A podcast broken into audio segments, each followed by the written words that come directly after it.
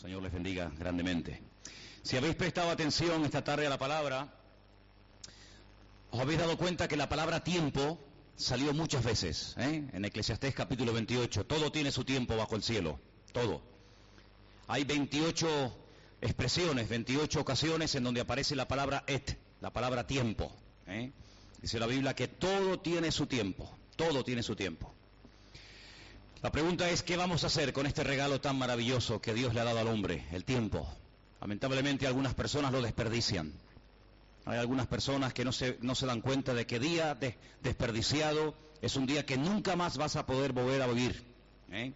No podemos dar marcha atrás.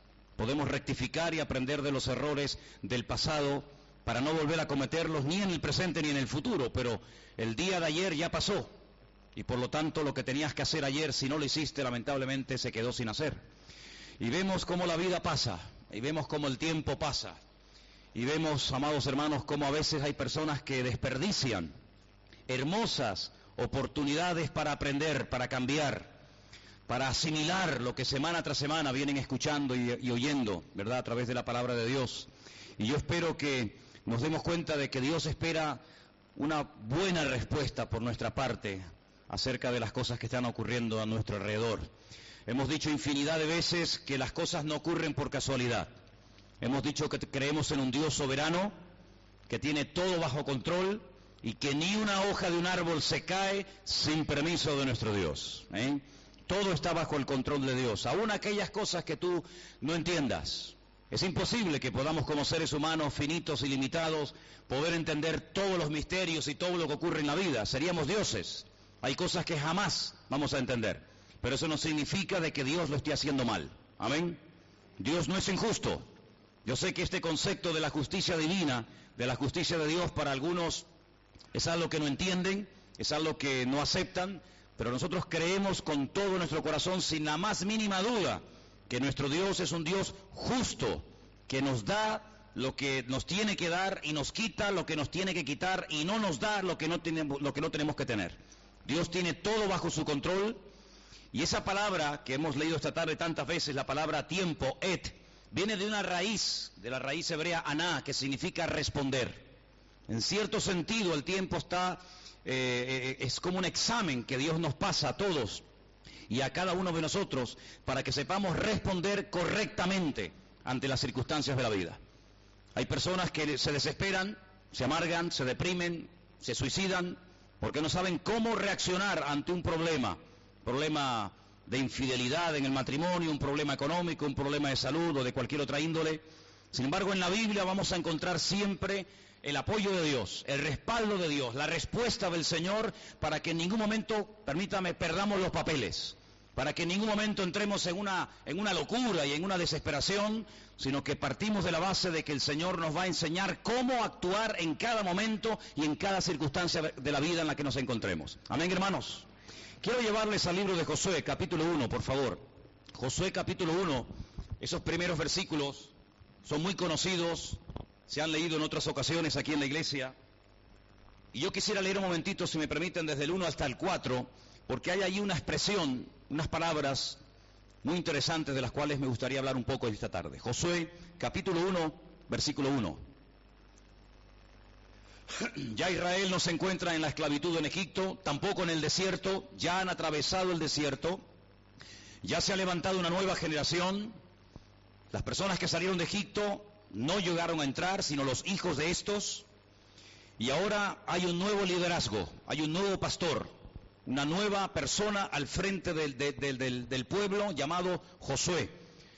Un hombre que aprendió, un hombre que se sometió durante muchos años de su vida y colaboró con Moisés y ahora ha llegado el momento de que él tome las riendas. Ya no tiene que dudar, ya no tiene que titubear. ¿eh? Ha llegado el momento de poner en práctica todo lo aprendido. Y dice en el versículo 1, aconteció después, no durante, sino después de la muerte de Moisés, siervo del Señor, que el Señor le habló a Josué, que era el hijo de Nun, servidor de Dios, diciendo, mi siervo Moisés ha muerto, ahora pues levántate y pasa este Jordán, tú y todo este pueblo, a la tierra que yo les doy a los hijos de Israel. ¿Eh? Se acabó el tiempo de dar vueltas. Se acabó el tiempo de decir a dónde vamos, a la derecha, a la izquierda, acampamos, nos levantamos, ya ese tiempo forma parte del pasado. Ahora se tienen que levantar y dejarse de dar vueltas. Ya demasiadas vueltas han dado más de uno, ¿eh? Hay personas que llevan toda la vida luchando con lo mismo. Y venga vueltas, y venga vueltas. Una temporada buena y cuatro malas. Ya se acabó ese tiempo, hermanos. Es el tiempo de levantarnos, tomar autoridad en el nombre del Señor y seguir adelante, avanzando con la ayuda y con el respaldo de nuestro Dios. ¿eh? Levántate y dile al pueblo que marche. Esa era la orden. Y dice el Señor en el versículo 3, yo os he entregado, fijar, fijaros el tiempo en el que está la frase, yo ya lo he hecho, yo os he entregado. No dice, bueno, yo lo voy a entregar en el futuro, vamos a ver. No, ya está hecho. Ya está decretado ya está decidido por el Señor que la tierra es vuestra. Yo ya la he entregado. Dice, como ya se lo había dicho a Moisés, todo lugar que pisare la planta de vuestro pie. Y ahora dice, y es lo que me llama la atención, desde el desierto y el Líbano hasta el gran río Éufrates, toda la tierra de los Eteos, hasta el gran mar donde se pone el sol, será vuestro territorio. Esas expresiones desde hasta, a mí de toda la vida me han llamado mucho la atención. Desde hasta. Dios pone límites. No es que puedes hacer lo que te dé la gana y encima te enfadas cuando no te salen las cosas bien. No, mi hijo, no, no es así. El Señor te dice desde aquí hasta aquí, pero no te salgas de aquí porque la vas a liar. ¿Eh? Desde el desierto hasta el gran río Éufrates. En esta tierra muévete como pez en el agua.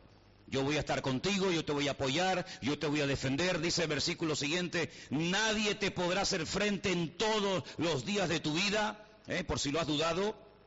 Como estuve con Moisés, estaré contigo, no te dejaré, no te desampararé. Pero esfuérzate y sé valiente porque tú repartirás a este pueblo por heredad la tierra de la cual juré a tus padres que se la daría. Y vuelve otra vez a repetirla. A veces nos tienen que repetir las cosas 20 veces, ¿verdad? Solamente fuérzate, sé muy valiente para cuidar de hacer conforme a toda la ley que mi siervo Moisés te mandó. No te apartes de ella ni a diestra ni a siniestra para que seas prosperado en todas las cosas que emprendas. Verso 8.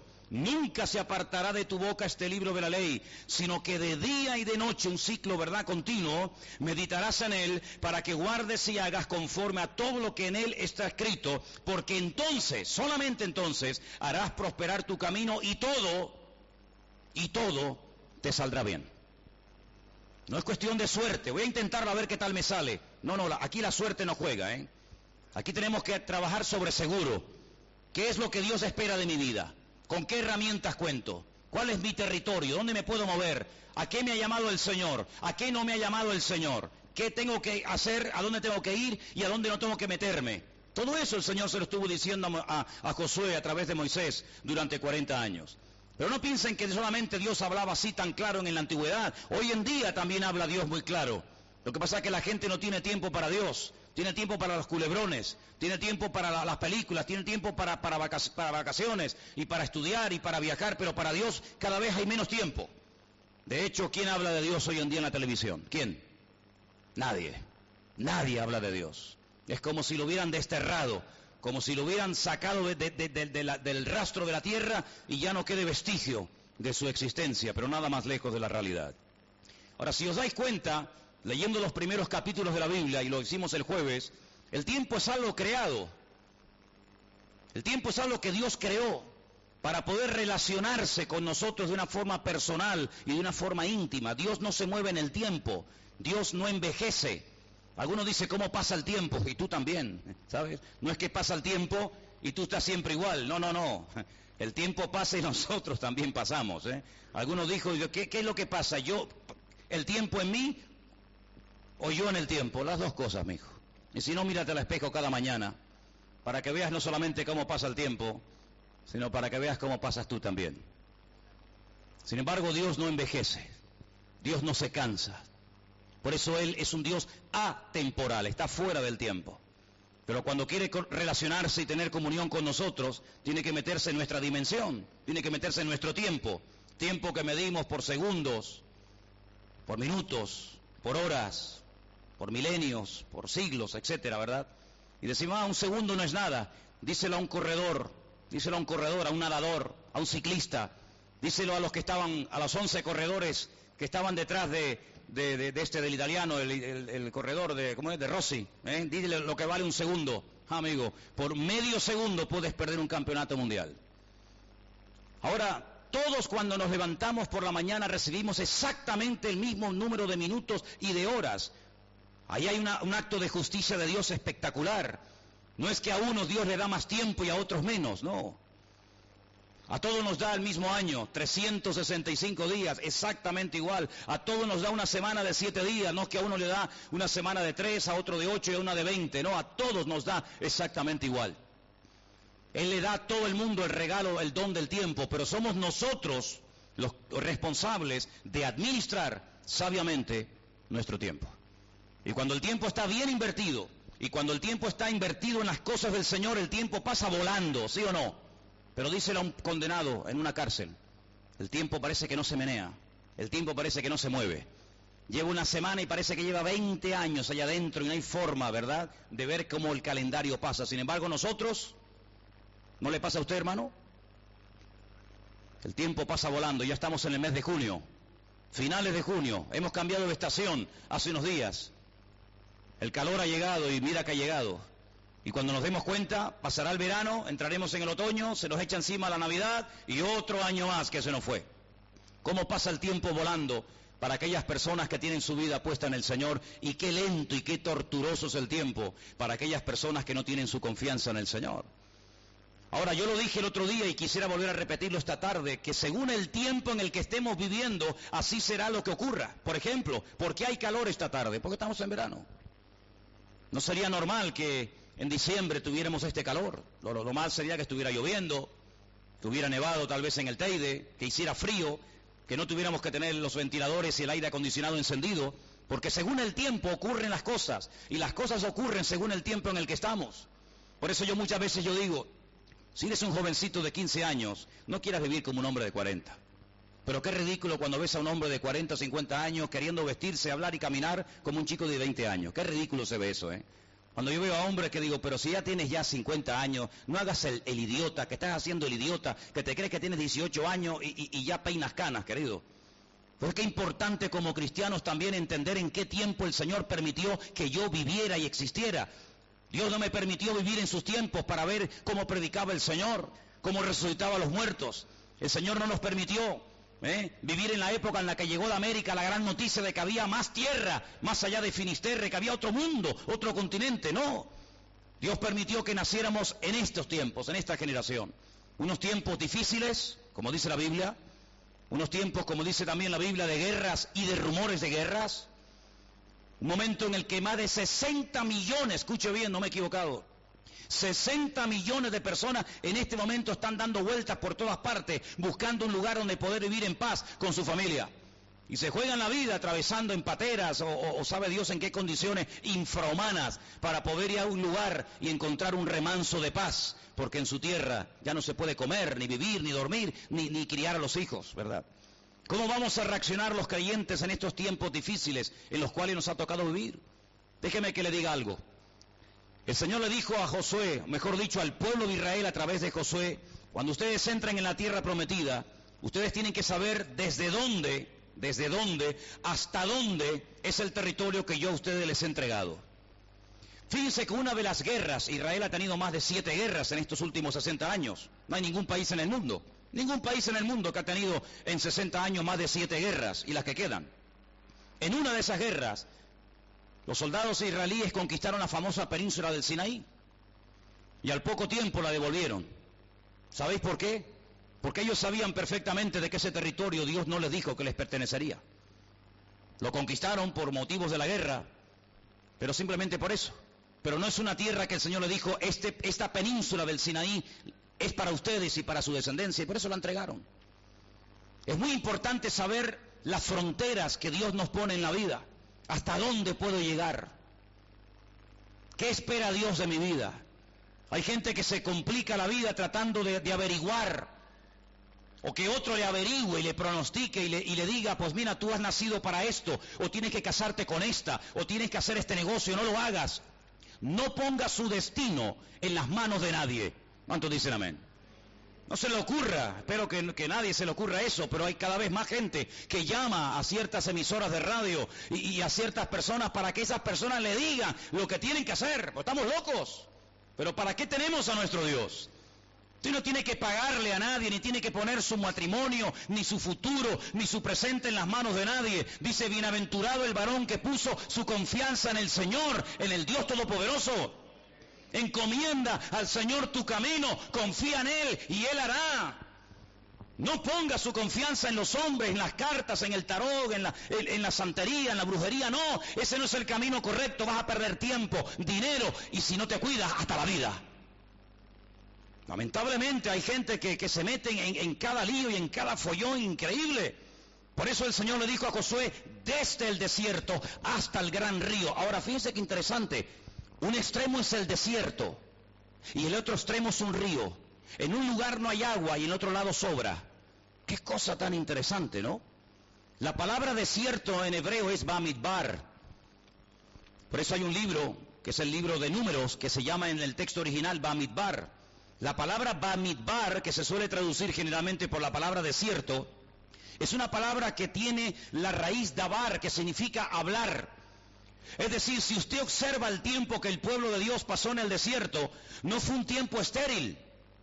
Fue un tiempo en el que Dios habló muchísimo. Fue un tiempo en el que Dios le dio la ley a través de, Moisés en el monte Sinaí. Todos sabemos esto, ¿sí o no? Fue un tiempo en el cual Dios no se lavó las manos y le dijo, ahí te quedas, búscate la vida.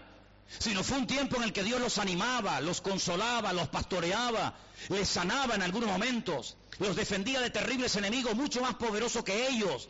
Es decir, no fue un tiempo perdido, al contrario, fue una, escuela. El desierto fue el taller donde Dios trató con su pueblo. Hay gente que a veces me dice, me siento como en un desierto. Y yo digo, ¿cómo que gloria a Dios? Claro. A veces estamos tan ocupados y estamos con tantos proyectos y con tantos planes y con tantas ideas que nos olvidamos de estar tranquilos, en silencio, en paz, en quietud, en la presencia del Señor y oír su voz y decirle, Dios mío, ¿lo estoy haciendo bien? ¿Voy por el buen camino o me he metido en un sistema donde te he metido a ti en mi, en mi agenda en vez de yo meterme en tu agenda? Desde el desierto, un lugar donde no hay agua, pero hay presencia de Dios. Porque uno de los lugares donde más milagros hizo el Señor, uno de los lugares donde más le demostró la gloria del Señor a su pueblo, ¿dónde fue? En el desierto. Así que si estás atravesando un desierto, pues prepárate, porque vienen grandes milagros y sorpresas para tu vida. ¿Cuántos dicen amén? Dile que está a tu lado, lo mejor está por venir. Díselo. Lo mejor está por venir. Pero díselo convencida, ¿eh? Lo mejor está por venir. Pero también le dice hasta el gran río Éufrates, un río enorme, allí en Irak, hasta allí, algún día será tierra de ustedes. Qué tremendo. Estaba el otro día estudiando el tema del agua. Saben, en, en, España, en la península, en la ciudad de Zaragoza, se celebró hace muchos años una, expo y el tema fue el agua. Es increíble todo lo que la Biblia dice acerca del agua, ¿eh? Desde el primer versículo y habla del agua, hasta prácticamente el último libro de la Biblia, el tema del agua aparece por todas partes. Jesús dijo en cierta ocasión algo que cuando comenzamos hace años en esta congregación lo pusimos ahí en esa pared, ahora tal vez no lo pueden ver, pero Jesús dijo en cierta ocasión, el que cree en mí de su interior correrán ríos de agua viva. ¿Y por qué no dijo solamente de agua? Porque una cosa es el agua y otra cosa es el agua viva. Y esto me interesó. Yo dije, Señor, ¿por qué tú hablas de agua viva? ¿Por qué le dijiste tú a la mujer samaritana en el capítulo 4 del Evangelio según San Juan, el que bebe de este agua volverá a tener sed? Pero yo tengo un agua que cuando tú la pruebes nunca volverás a tener sed. Y el Señor le ofrece agua viva. ¿Cuál es la diferencia? Muy grande. Si tú cavas y profundizas, puedes llegar a encontrar agua. Pero el agua está allí eh, quieta, no se mueve. Porque la tierra es como una especie de gran esponja que absorbe todo el agua de la lluvia de la nieve. Es como aquí, aquí en Canarias no tenemos ríos, no tenemos pantanos, no tenemos grandes lagos como pueden ser otros países, ¿verdad? Como Suiza, Canadá, Estados Unidos. pero nunca nos cortan el agua, nunca tenemos problema con el agua, por lo menos en Tenerife, no sé, bueno, en Las Palmas tienen el agua firga, ¿no? Y uno dice, ¿de dónde sale tanta agua? Está toda debajo de la tierra. Esta tierra es una tierra porosa, que todo lo que cae, y lamentablemente se desperdicia mucho, pero mucho de lo que cae, mucho de lo que nieva, ahí hay, hay galerías, hay como ríos subterráneos. Y es normal que cuando una persona cabe puede llegar un momento en el que llegue a ese lugar donde el agua está posada y la encuentre y descubre un pozo. Pero el agua viva es diferente. El agua viva es cuando una persona cava y encuentra como una especie de río subterráneo. Es decir, el agua del pozo está quieta, no se mueve, ni entra ni sale, ahí está, se va filtrando. Pero el agua viva es el agua que va de un lugar a otro, no se queda quieta. Es decir, si pudiéramos de alguna manera extraer agua viva de este pozo, si vamos al de al lado, también este mismo agua que se, que se toma allí, ¿por qué? Porque es un agua que se mueve de un lugar a otro. Déjeme que le ponga un ejemplo. Los que habéis ido conmigo a Jerusalén, los que habéis ido conmigo a Israel, sabéis que en la ciudad de Jerusalén hay dos, eh, dos estanques. Uno, que es el famoso estanque de Betesda, donde el agua de la lluvia entraba pero se quedaba posada, se quedaba estancada y por eso se llegaba a echar a perder hay un montón de bichos, es un agua que está como putrefacta, ¿no?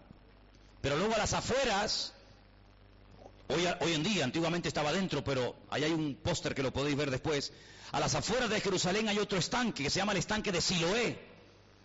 Y el agua está limpia, el agua está cristalina, porque el agua entra y sale, el agua entra y sale. Es decir, esa es la diferencia. Esto sería un pozo normal y corriente de agua, una cisterna, un aljibe, como llamamos aquí en Canarias, y aquello sería agua viva, porque entra y sale, entra y sale y por eso está siempre limpia, porque no se estanca.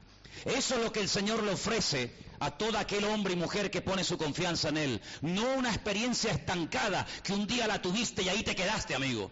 Sino es una renovación constante y permanente. No es que el Señor hoy hizo una cosa maravillosa en mi vida y ahí se paró y, y ya no hay más sino que nosotros podemos hablar de que cada día nuestra comunión con el Señor supera al día anterior, pero sin embargo es inferior a la, experiencia de mañana, porque el Señor nos quiere llevar de victoria en victoria, de gloria en gloria, de bendición en bendición y de triunfo en triunfo.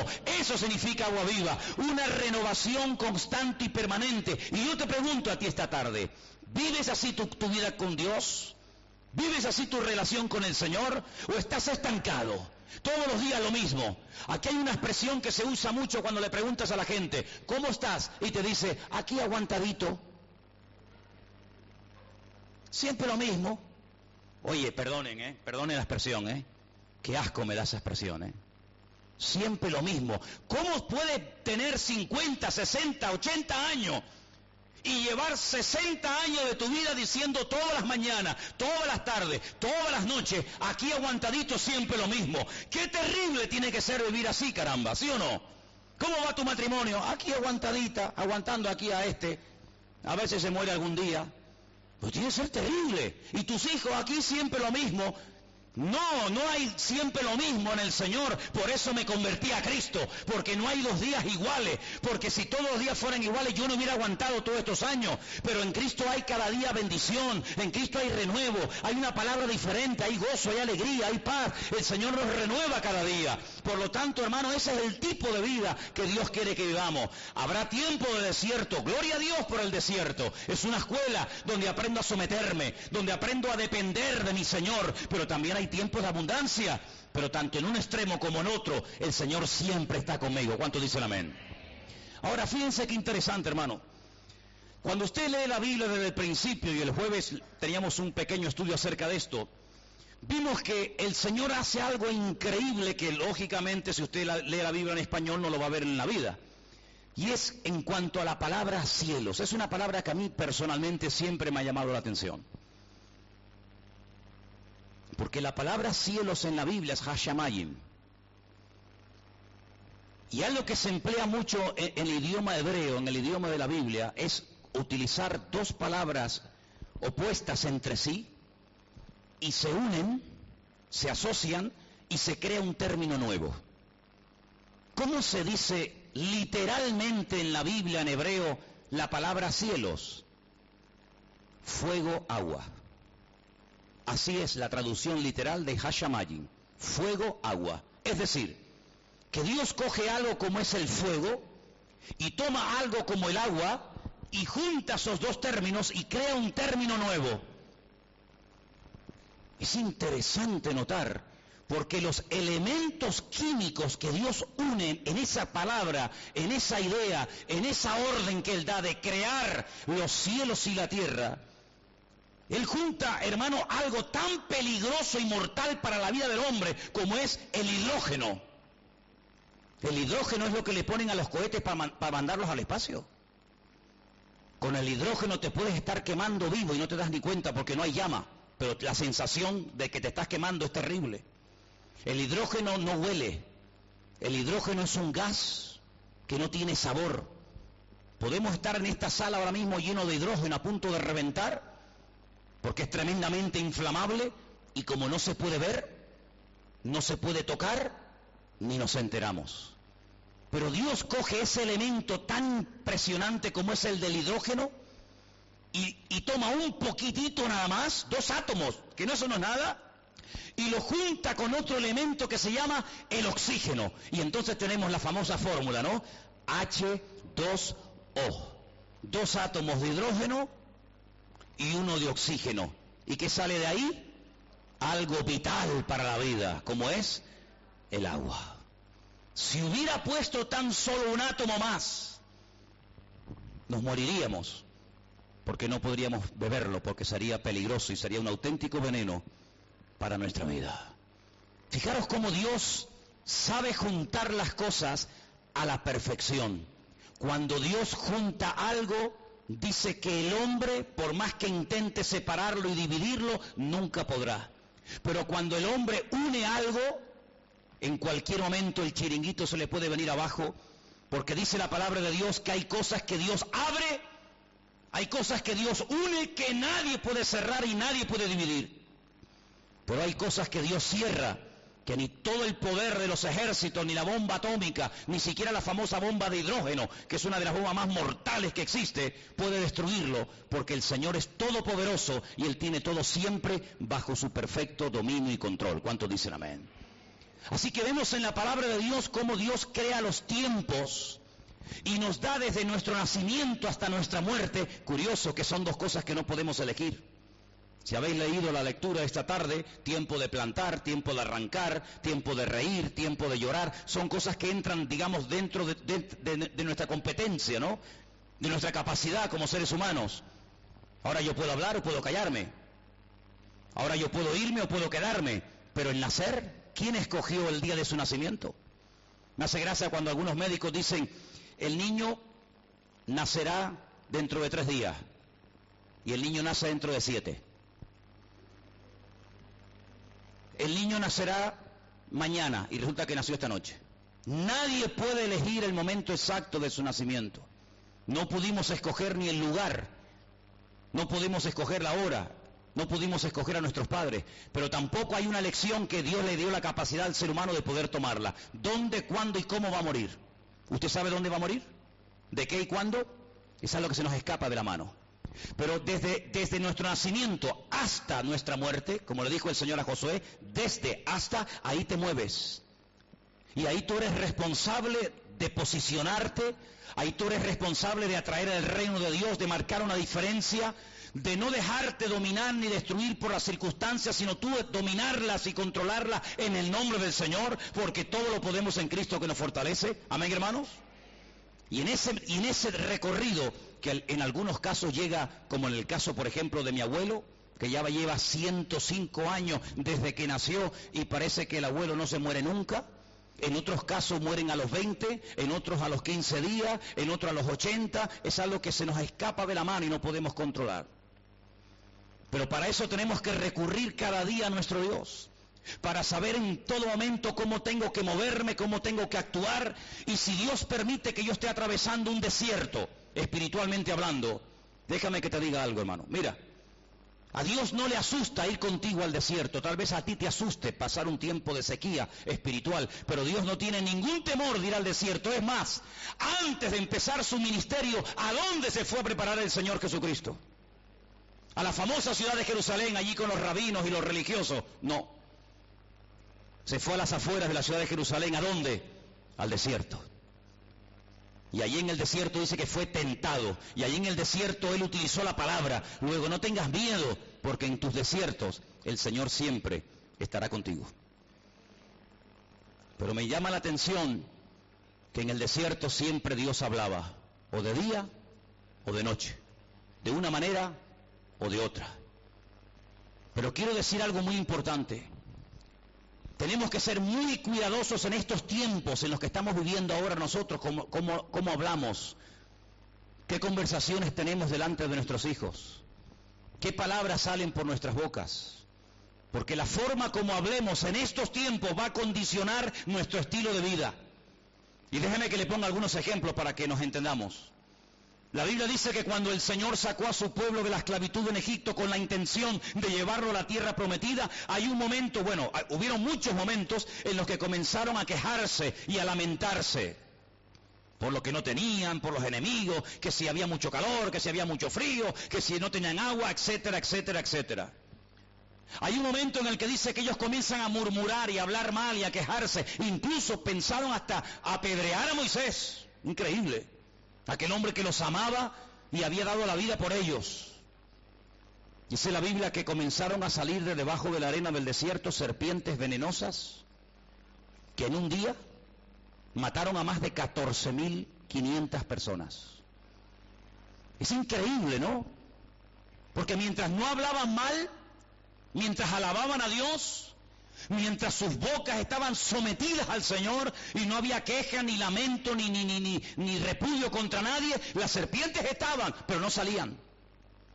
En el momento en el que comienzan a quejarse, en el momento en que comienzan a hablar mal de Moisés, de Dios y de todo el mundo, las serpientes que han estado allí toda la vida comienzan a salir de la arena y comienzan a picar y a envenenar y a matar a la gente. Catorce mil y pico murieron en un día. ¿Qué le parece? Es decir, que si no hubieran hablado negativamente, si no hubieran hablado con queja, con murmuración, con lamento, allí estaba el enemigo, pero sometido. En el momento en el que hablan, ¡pum!, el enemigo toma el lugar. Hoy hablaba yo en el puerto de la cruz, fui a predicar esta mañana al puerto y les decía a los hermanos que en el desierto, cuando Moisés se subió a la arriba a la montaña y levantaba las manos y oraba, Josué que estaba abajo en el valle, le ganaba a Malek al enemigo. Pero cuando bajaba las manos y se cansaba como cualquier ser humano, el enemigo le ganaba al pueblo de Dios. Y dice la Biblia que su hermano Aarón y otro muchacho llamado Ur le, cogieron los brazos para que no se cansara y le pusieron una piedra y le dijeron siéntate y sigue orando, sigue orando, sigue orando, no, no te canse, no te fatigue, sigue clamando al Señor. Y mientras él oraba arriba, ganaban abajo. Cuando él bajaba la guardia arriba, perdían abajo. Oye, qué lecciones más objetivas. Hay que ser Permítame, hay que ser bruto para no entender a veces cosas de la Biblia, caramba. Que claro está esto, hermano. No podemos bajar la guardia. Si usted ve a un hermano cansado, vaya, levántele la mano y diga, la hermana, siga orando, siga orando. Es que estoy cansada, siga orando. Porque cuando una persona ora, es como el que le está dando al árbol y dándole y dándole. Hasta que al final, ¿qué? Lo debilita y se cae. Hoy me enseñaron un vídeo en un, en un móvil. Claro, hoy en día sabes que los móviles hacen todo bueno, también puede responder a llamadas también, sí. Pero me enseñaron un vídeo de un árbol enorme en que se secó allí en el puerto de la Cruz, el famoso eucalipto, el que estaba detrás de la piscina, ¿os acordáis? Ya lo cortaron, ya no está.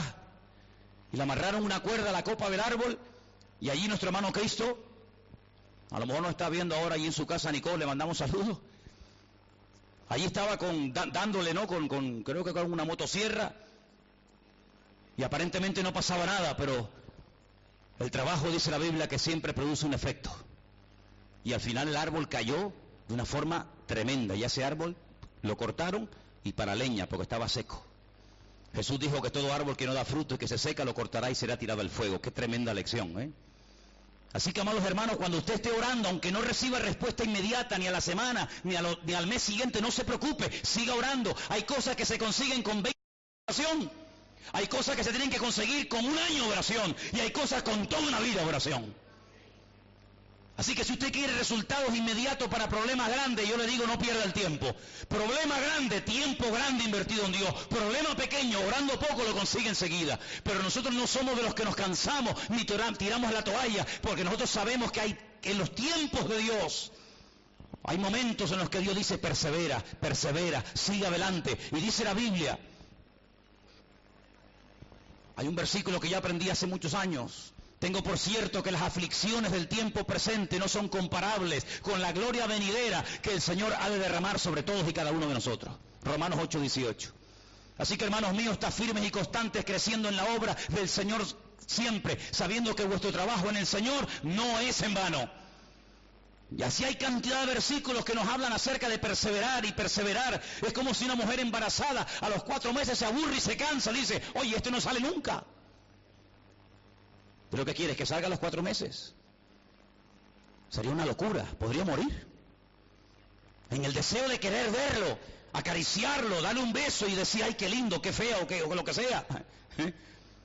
No, a los cuatro meses no es el momento, ni a los cinco, ni a los seis. Ah, es que una vez yo conocí una señora que dio a luz, sí, pero la, la, excepción no confirma la regla. Lo normal es que espere nueve meses. Y cuando sale a los nueve meses, qué bendición tan grande. Así que usted está orando tal vez hace muchas semanas, muchos días, muchos meses y, muchos años por cosas que aún no ha visto, pero yo le digo hoy, en el nombre del Señor, anímese hermano, anímese hermana, porque hoy falta un día menos para ver su respuesta y para ver el milagro del Señor. Hoy falta un día menos para ver la gloria de Dios en nuestra vida. Hoy falta un día menos para que Cristo venga a esta tierra. Hoy falta un día menos para que estemos en su presencia, gozándonos por la eternidad. ¿Cuántos dicen amén? Aprender a reaccionar en los tiempos. Ahora es tiempo de orar. Pero a veces hay tiempo que no hay que orar. Y dice, ¿cómo? No. Moisés un día se puso a orar. Porque dice la Biblia que tenía el mar, el mar rojo delante y los egipcios detrás. Y se puso a orar. Y el Señor lo interrumpe, le dice, ¿por qué estás orando, Moisés? ¿Por qué clamas a mí? No es tiempo de orar, hijo, es tiempo de avanzar. Coge la vara que yo te dije que con ella harías milagros extiéndela sobre el mar rojo y ya verás lo que pasa. Es decir, toma autoridad de la circunstancia. Es como la mujer o el marido que se pelean y dicen, vamos a orar. No, primeramente vamos a reconciliarnos y después si quieres oramos. Pero ¿cómo voy a orar si estoy enfadado contigo? Yo sé que a los espirituales no les cuesta orar cuando usted está enfadado con su mujer y con su marido. O sea, si estoy tan enfadado, cariño, que vamos a orar y además tomados de la mano. No me digas. Pues no, pero cuando nos reconciliamos, cuando nos pedimos perdón, como el hijo pródigo lo tuvo que pedir perdón a quién? A Dios y al Padre. Al Padre solo no, al Padre y a Dios. Y entonces el Padre dice, ahora hacemos una fiesta. Ahora que hemos arreglado la relación horizontal, ahora arreglamos la relación con Dios y ahora viene la fiesta y ahora matamos al becerro gordo y ahora nos gozamos y ahora tiramos la casa por la ventana. Pero primero tendrás que pedir perdón, ¿sí o no? Por eso en la Biblia el ladrón no era suficiente con que dijera, ay, perdóname. Sí, pero devuélveme la televisión. No, pero yo ya le pedí perdón al Señor. Sí, pero la televisión te la llevaste para tu casa. Entonces, ¿cómo se demuestra el perdón? ¿Cómo se demuestra el arrepentimiento? Cambiando de actitud. Y por eso estamos en unos tiempos donde Dios quiere ayudarnos a cambiar de actitud. Porque hasta que no cambiemos de actitud, no vamos a crecer espiritualmente. No se puede crecer, ni avanzar, ni madurar en los caminos del Señor, dejando por el camino un montón de muertos y rompiendo todo por el camino. Y ahora me cambio de iglesia, ahora me cambio de pastor, ahora me cambio de pelo, ahora me cambio de marido, ahora me cambio de mujer y voy a un sitio nuevo que no me conoce nadie y empiezo de cero. No, Señor, hay que arreglar lo que hemos roto y cuando usted arregle las cosas, el Señor las arregla a usted. Pero no quiere arreglar la vida de los demás si primero no se deja arreglar la suya. ¿Cuántos dicen amén? Y por eso el Señor le dice a Josué, ya es tiempo de salir del desierto. Es tiempo de tomar posesión de la tierra prometida. Ahora, mire, una cosa que le quería comentar. ¿Usted sabe quién es Mefiboset? No está aquí, ¿eh? No diga quién. Mefiboset, ¿quién? El hijo de Jonatán, el nieto del rey Saúl. Muy bien. Mefiboset, un chico que cuando era pequeñito, la mujer que lo cuidaba salió corriendo y se le cayó y el niño tuvo un problema en la cadera, seguramente, y quedó, dice la Biblia, lisiado de los pies para toda su vida. Ay, amigo, cuando tú pones tu vida en la mano de los demás, te la pueden romper. Pero cuando pones tu vida en las manos del Señor, el Señor la restaura aunque esté roto. A mí me produce mucho dolor y no quiero que nadie se sienta mal por esto, pero me produce mucho dolor cuando hay madres que se van a trabajar todo el santo día y dejan a sus niñitos pequeños en manos de gente desconocida. ¿Quién es esa persona? Después se ven imágenes en televisión escalofriantes y terribles de ver cómo le pegan y le arañan y le escupen y lo maltratan a esas criaturas. Y menos mal a una cámara oculta que pusieron, si no ni la madre ni se entera de lo que está pasando allí. Qué terrible, ¿no?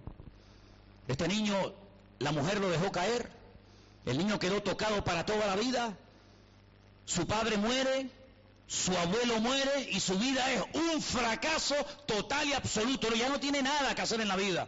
Tú nunca vas a ser ni príncipe, ni rey, ni nadie. Y ten cuidado porque ahora el nuevo rey que se llama David, capaz que viene y te corta la cabeza. Porque tu padre fue un hombre maravilloso, pero tu abuelo fue terrible.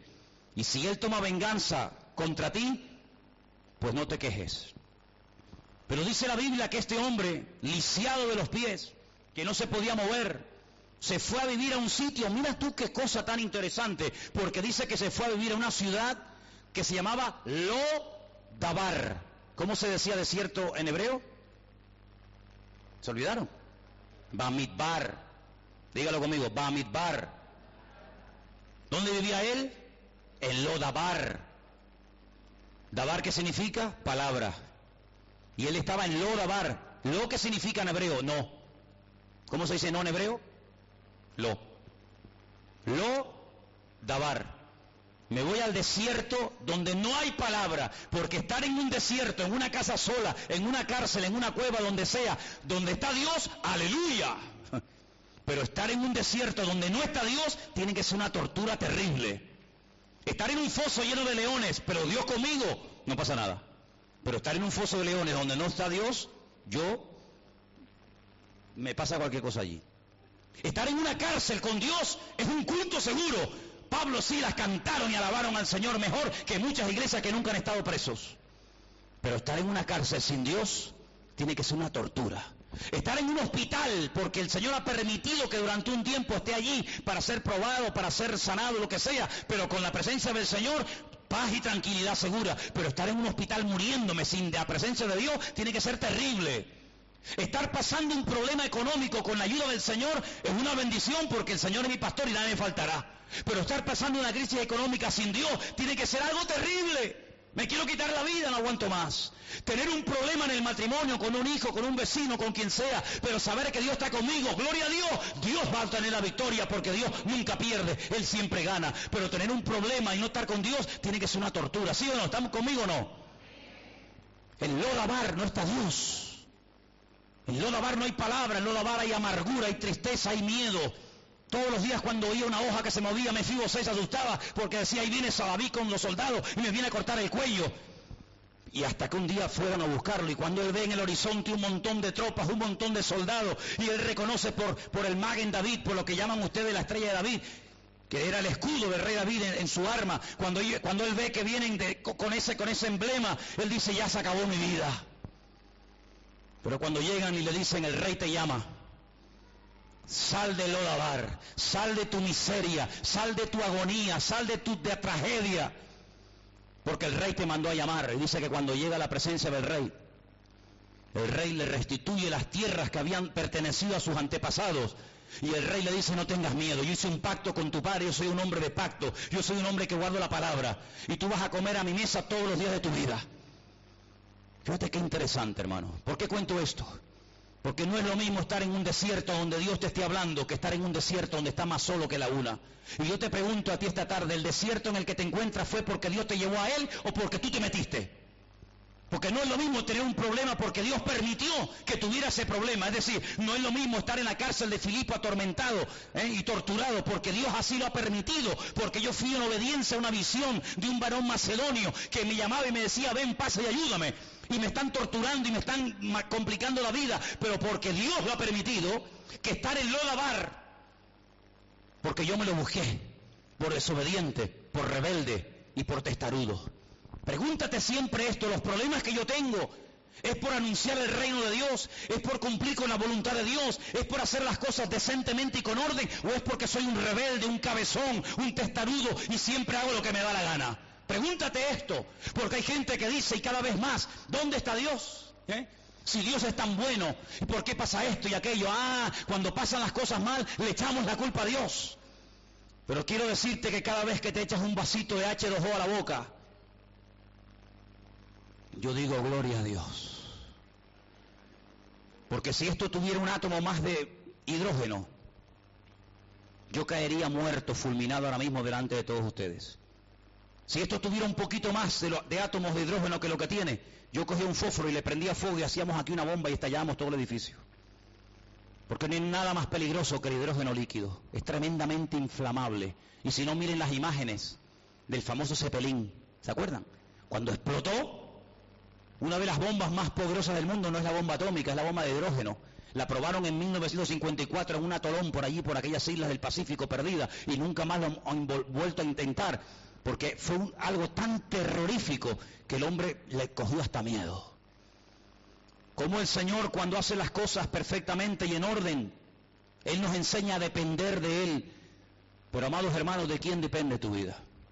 ¿De quién depende tu paz? Hay gente que dice, no, hoy estoy tranquila, sí, porque te han reído la gracia, porque te han dicho así todo es iguana, porque todo te ha ido bien, porque has vendido el producto que tenías, porque nadie te llevó a la contraria, pero el Señor permitirá momentos en tu vida en los que a lo mejor te van a llevar la contraria, en los que a lo mejor vas a perder más de lo que vas a ganar. Pero en esos momentos yo digo, Señor, te doy gracias porque yo sé que tú estás conmigo. Tu vara y tu callado, las dos cosas, tu vara y tu callado, me infunden, me transmiten aliento. Quiero leerte unos versículos en esta tarde de un hombre condenado a muerte que está a punto de morir y escribe una carta y se la escribe y se la manda a un pastor. Esa carta la tenemos gracias a Dios en nuestra Biblia y es la segunda carta de Pablo a Timoteo. Vengan conmigo a esta, esta última palabra de este hombre para que os deis cuenta cómo el tiempo pasó y las cosas negativas, las persecuciones, las críticas, las calumnias no lo alteraron, sino que lo fortalecieron. Porque los problemas el diablo a veces te los manda para machacarte, pero Dios los utiliza para que, para que crezca y para que madures en los caminos del Señor. Un problema, una de dos, o te mata o te levanta. Un, problema te debilita o te fortalece. Y en este caso, el apóstol Pablo escribe una carta, ya allí sabiendo que le queda poco tiempo, capítulo 4 de 2 de Timoteo, y dice lo siguiente. Segundo de Timoteo 4, versículo 1. Voy a leer desde el versículo 1. Pablo le dice al joven pastor Timoteo en la ciudad de Éfeso, te encarezco, delante de Dios y del Señor Jesucristo que juzgará a los vivos y a los muertos en su manifestación en su reino, que prediques la palabra. Podría haber dicho, pero Pablo, por predicar la palabra, mira lo que te ha pasado. Por predicar la palabra, mira dónde estás. Me dices a mí que la predique. ¿Qué quieres? ¿Que me pase a mí lo mismo que a ti? Sí, quiero que prediques la palabra. Y que la prediques a tiempo y fuera de tiempo.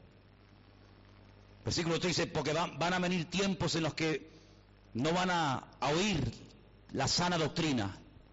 Usted puede imaginar la cantidad de iglesias que hay por el mundo hoy en día donde enseñan cosas tan raras que ni yo cuando estaba en el mundo las oí. Ni yo cuando estaba con el diablo en las calles oí las barbaridades que hoy en día se predica y se comparte desde muchos lugares que se llaman iglesias. Y por personas que dicen que se llaman pastores. Es impresionante. Pablo dice, tú predica la sana doctrina, porque vendrá un tiempo cuando escaseará la sana doctrina. Sí, pondrá fuera iglesia, pondrá el título de pastor, pero ándate con ojo, porque llegará el momento y el tiempo ha llegado en el que tienes hoy en día hasta que filtrar lo que se dice desde un púlpito, porque decir amén a todo hoy en día es un peligro. Por eso dice la Biblia que hay que juzgarlo todo y retener lo bueno. ¿Cuánto dice el amén?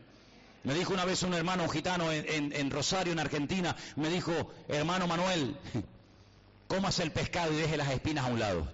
Creo que ha sido uno de los consejos más sabios que me ha dado en esta vida un hombre. Apartarán de la verdad el oído de muchos y se volverán a las fábulas. ¿Qué te parece? Dejar la verdad por querer en fábulas y en cuentos. Pues sí, hermano, lo hay. Hay gente así. Dice, pero tú sé sobrio en todo, soporta las aflicciones, haz obra de evangelista, cumple con tu ministerio. Y ahora viene algo tremendo, versículo 6 porque yo ya estoy para ser sacrificado. Y el tiempo de mi partida está cercano. Él ya se olía. Oye, qué tremendo cómo los hombres de Dios sabían cuándo les tocaba la muerte. Es que, ¿te has dado cuenta de eso? Isaac está a punto de morirse y llama a su hijo eh, Esaú y le dice, prepárame un par de cabritos que me voy a morir. Pero muchachos, si te vas a morir, te vas a mandar dos cabritos con papa. Dice, por lo menos murió a gusto el viejo, ¿no? Dos cabritos te vas a mandar y estás a punto de morir. ¿Cómo sabía que iba a morir? Ah, Jacob, hijos, vengan que les voy a bendecir que me voy a morir. Increíble. No les daba miedo la muerte, al contrario, morían bendiciendo. Claro, morían como habían vivido. Tú vas a morir como has vivido. Si has vivido como el que requerre quejándote todo el día, vas a morir quejándote también. Pero si has vivido bendiciendo a Dios, vas a morir dándole gloria a Dios. Pablo dice, el tiempo de mi partida se ha acercado. Yo me huelo que me queda poco tiempo. Por eso le dice, por eso le dice a Timoteo, he peleado la buena batalla, ya hablan pasado, he acabado la carrera, he guardado la fe. Y ahora en el versículo 9 le dice a Timoteo, procura venir pronto, pronto a verme, porque como vengas tarde no me vas a ver. Porque sé que mi tiempo se acorta mi tiempo se acorta. Hombre, yo tengo clarísimo que a mí me queda menos vida de la que ya he vivido. Hombre, ojalá yo viviera 54 años más. Para mí sería, oye, pues estupendo. Pero lo que tengo bien claro es que cada vez voy a vivir menos de lo que ya he vivido. Por lo menos cuando llegue uno a un, a un cierto momento, ¿no? Y Pablo no está quejándose ni diciendo, quiero vivir más, quiero que me alarguen la vida, sino Pablo dice, no, no, yo sé que me voy, pero yo he acabado la carrera, yo lo que tenía que hacer ya lo hice y ahora te estoy entregando a ti el testigo para que tú sigas predicando la palabra. Pero fíjate lo que dice, cosas tremendas. Yo sé que las sabes, pero te las voy a leer. Verso 10. Demas, que era un compañero de viaje de él, un hermano que viajó con él durante años, me ha desamparado, se fue con otro ministerio, se fue con, con Bernabé a predicar la palabra, se fue a otro lugar a predicar el Evangelio. ¿Dice eso tu Biblia? No. ¿A dónde se fue? Al mundo. El mundo lo atrajo lo cegó y dice, Pablo, ahí te quedas. Yo me voy al mundo porque lo amo. Y tú te vas a ir detrás de lo que amas. Y vas a aborrecer o vas a dejar lo que tú aborreces, ni más ni menos. Se ha ido a Tesalónica. Crescente se fue a Galacia y Tito a Dalmacia, y todo el mundo se mandó a mudar. Qué increíble, ¿no? Qué increíble. Eso es como si decimos, hermano, mañana vamos a hacer una comilona Vamos a tener comida para todo el que quiera. Te aseguro que hay gente que nunca viene a la iglesia que mañana vienen. ¿Siempre pasa? Pero si yo le digo, hermano, mañana vamos a pintar la iglesia, no viene ni al tato. Amigo. Bueno, el Padre, el Hijo y el Espíritu Santo siempre estarán con nosotros, ¿no? Mientras había viajes y milagros y, y comilonas y con los hermanos, todo el mundo quería estar con Pablo. Pero cuando Pablo necesita compañía, todos le abandonan y lo dejan.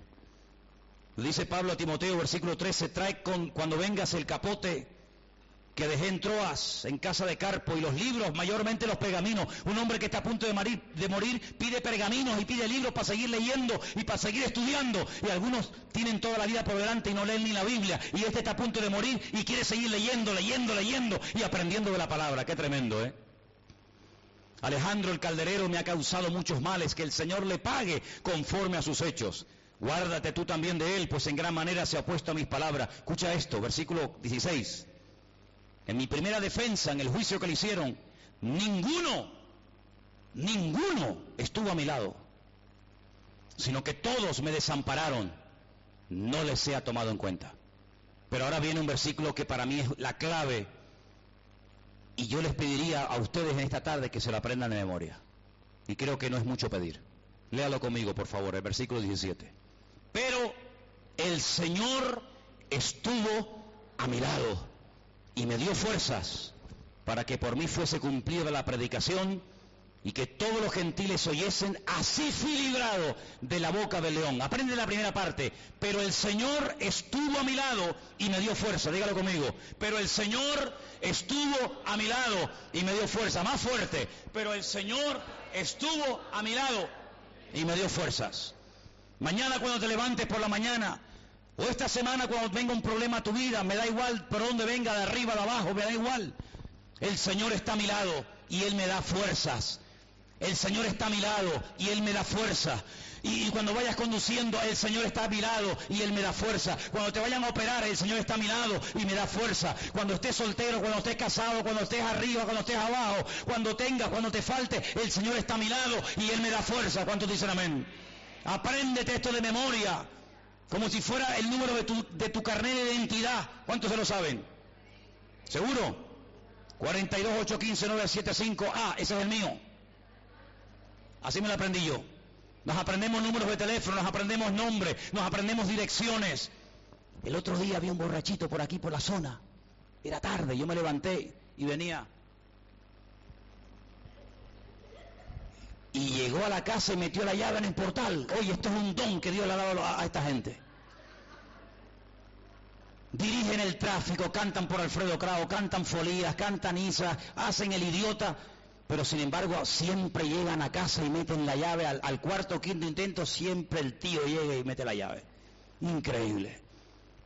Ese instinto de saber llegar al hogar, ese instinto aunque me encuentre en la punta de Teno, el tipo viene arrastrándose, dando vuelta, pero llega al hogar. Ese instinto de querer ir al hogar con el Señor Jesucristo, no tenemos que perderlo nunca en la vida. Amén, hermanos. El Señor estuvo a mi lado y me dio fuerza. Dice, y el Señor me librará de toda obra mala y me preservará para su reino celestial. ¿Y cómo muere este hombre? ¿Cómo vivió? A Él sea la gloria por los siglos de los siglos. Amén. Fuertes aplausos a nuestro Dios. Así murió Pablo, dando gloria a Dios. Fuertes aplausos para nuestro Señor. Aleluya. Aleluya.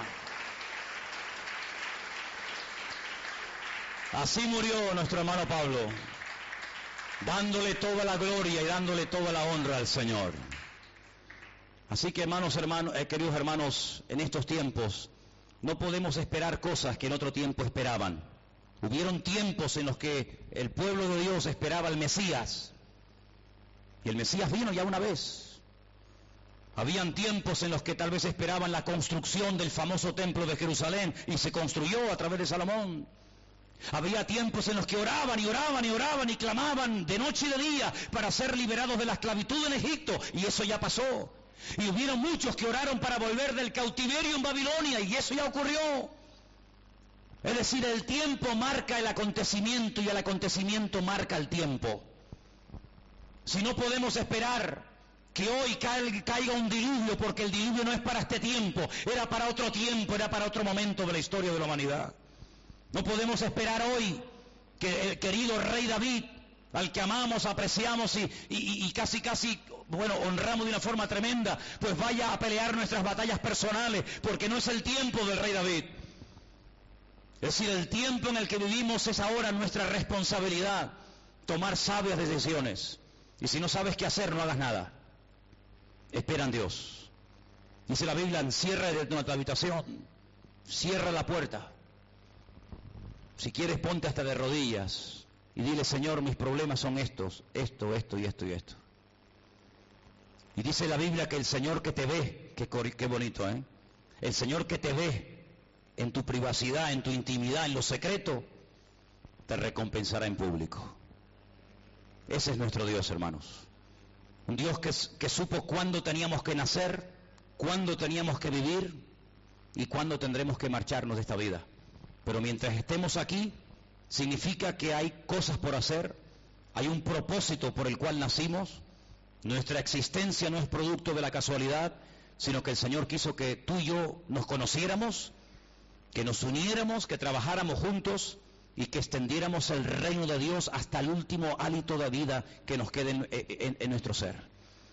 Yo les digo que el Señor viene pronto, amada iglesia, y lo que tengáis que hacer, hacedlo pronto.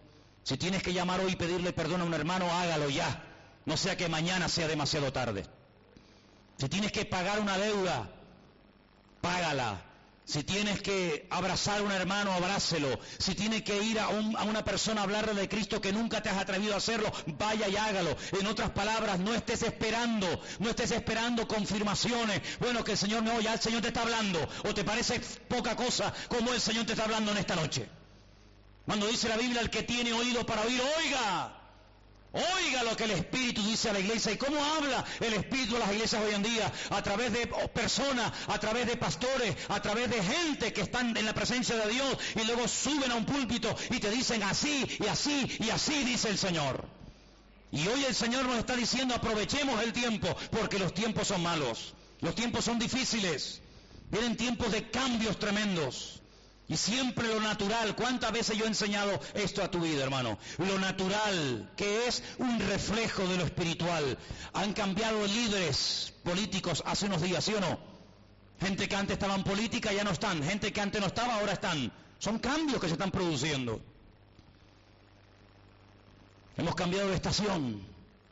Hace unos días estábamos en la primavera. Ahora ya estamos en el verano, otra estación. En el verano hay calor. En el verano la gente va a la playa. En el invierno la gente se recoge. En otoño se caen las hojas de los árboles, en primavera se reproducen las especies animales y vegetales. Si cada estación tiene, tiene un ciclo, tiene una, unas características que la identifican. Y en estos tiempos, hermanos, una de las características que vamos a ver lamentablemente es la frialdad de los corazones de mucha gente. La frialdad, la indiferencia, la apatía, la rebeldía. Pero no dejes que te atrape el espíritu reinante, sino deja que te atrape el espíritu de Dios el cual nos da la fuerza para vivir en victoria. Como joven, como matrimonio, como creyentes, el Señor nos va a dar la fuerza en estos tiempos para ser cabeza y nunca cola, para estar siempre arriba y no abajo y para ver la gloria del Señor. Cierra tus ojos, hermano, en esta tarde. Ahí donde estás. Reflexiona, medita, piensa en lo que has oído esta tarde. Desde hasta desde el desierto hasta el gran río Éufrates. Esa será tu tierra. Ese será tu territorio. Por eso, amados hermanos, tenemos que aprender a vivir en todas las circunstancias que se nos presenten. Circunstancias difíciles, circunstancias fáciles, en abundancia, con escasez, con aplausos, con insultos, con apoyo, sin apoyos, da igual. El Señor está conmigo. Él está a mi lado y me da la fuerza. El Señor está a mi lado y me da la fuerza. El Señor está a mi lado en este momento, en esta situación de mi vida, y Él me está dando la fuerza, incluso para animar y para bendecir a otras personas. Ahí donde estás, dale gracias al Señor, porque el Señor te habla y te, y te pastorea y te, y, te mima y te cuida cada día de tu vida. Y siempre, y siempre te dirige por el buen camino. Aleluya. Bendito sea tu nombre, Señor. No te desanimes, no tires la toalla. Hoy el Señor te ha traído para levantarte. Le dijo a Josué, Josué, levántate, Josué, levántate ya.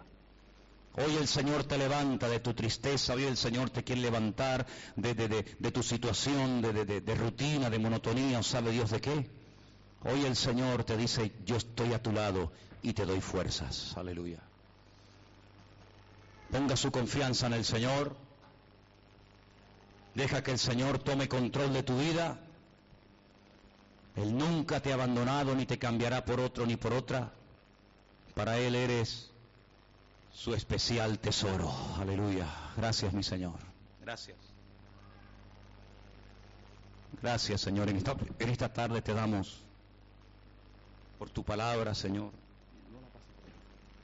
Gracias, Señor, te damos por tu paciencia, por tu cuidado. Gracias, Señor, porque tú pastoreas nuestra vida y siempre, siempre, siempre nos das lo mejor. Gracias Señor, te alabamos. Recibe la paz en esta noche, hermano, que tú necesitas para poder vivir en victoria cada día de tu vida. Recibe la paz que el Señor tiene para ti.